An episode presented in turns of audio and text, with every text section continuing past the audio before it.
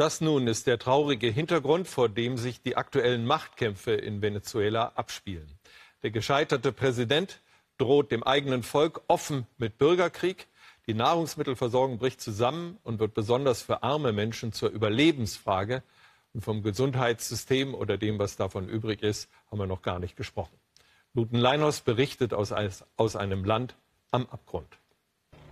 Putschversuch oder raffinierte Inszenierung. Die Umstände sind mysteriös.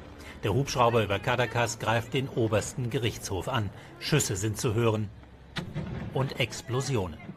Der Pilot, ein ehemaliger Polizist, zeigt ein Anti-Regierungsbanner. Später kann er irgendwo landen und flüchten. Im Internet ruft er auf zur Rebellion gegen die Tyrannei. Wir haben die Wahl. Entweder wir werden morgen von unserem Gewissen beurteilt oder aber wir befreien unser Volk ab heute von der korrupten Regierung. Präsident Maduro spricht im Fernsehen sofort von einem Putschversuch, einem Angriff von Terroristen.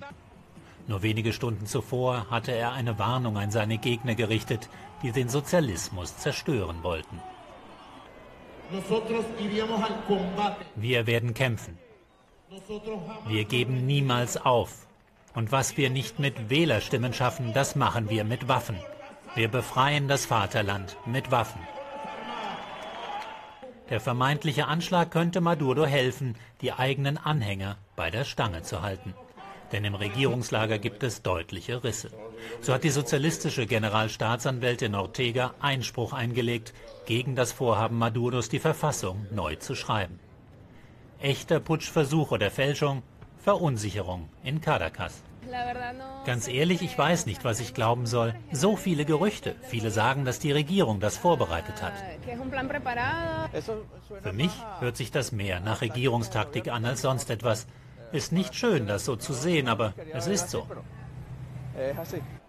Keine Stellungnahme dazu bislang von Venezuelas Opposition, die am Abend für Pressefreiheit demonstrierte. Er bleibt vorerst rätselhaft, der Hubschrauberflug von Caracas.